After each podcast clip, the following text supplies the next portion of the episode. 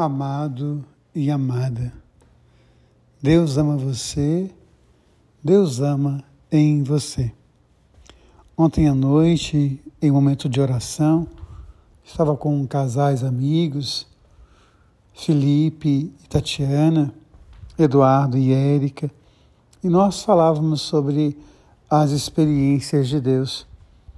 E Tatiana contava de sua irmã, uma adolescente que enfrentou um câncer e acabou se tornando céu.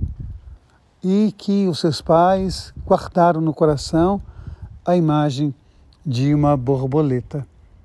E eu me lembro muito de um poema, até citava o meu livro Rezando a Saudade, quando Cecília Meirelles vai dizer no Mistério do Sem Fim, equilibra-se um planeta.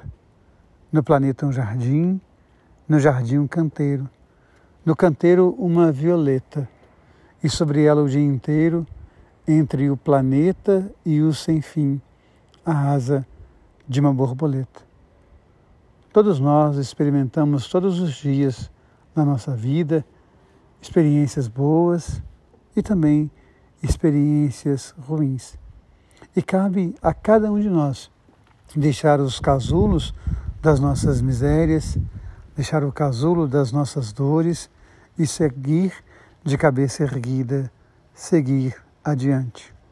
Acontece no texto da leitura de hoje que a mulher de Ló não é capaz de seguir adiante. Ela prefere ficar no casulo. Ela prefere voltar-se para trás. Ela prefere perder-se nas feridas, nas mágoas, nas dores e por isso acaba paralisada, se torna uma pedra de sal. Que nós possamos entrar em Segor, na cidade da proteção, na cidade da graça, na cidade da bênção de Deus. Tatiana me dizia que seus pais aprenderam a olhar a borboleta como sinal da ressurreição, como sinal da vida, como sinal de que nós devemos olhar para frente e não nos perder com as dores dos dias de ontem. Então eu quero hoje rezar com você e quero hoje colocar na sua oração a vida do pequeno Bernardo. Bernardo é bisneto de um casal muito querido, da Marinha e do Zezé. Pessoas muito queridas que me ajudaram muito no meu trabalho pastoral na paróquia de São José em Cataguases.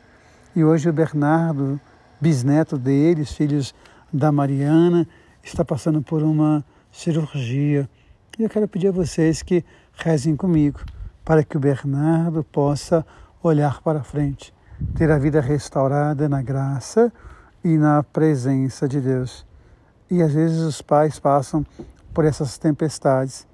Todos nós passamos por tempestades, alguns tempestades maiores, temos que concordar com isso. Outros tempestades mais amenas. Mas é sempre importante pedir a Jesus que esteja no nosso barco, para que ele possa acalmar as nossas tempestades e colocar o nosso coração em sintonia com o Pai. Há um texto bonito que diz que quando os ventos vêm, alguns reclamam do vento, outros preparam as velas. Que nós saibamos, com Jesus Cristo, preparar as velas, porque Deus ama você, porque Deus ama em você.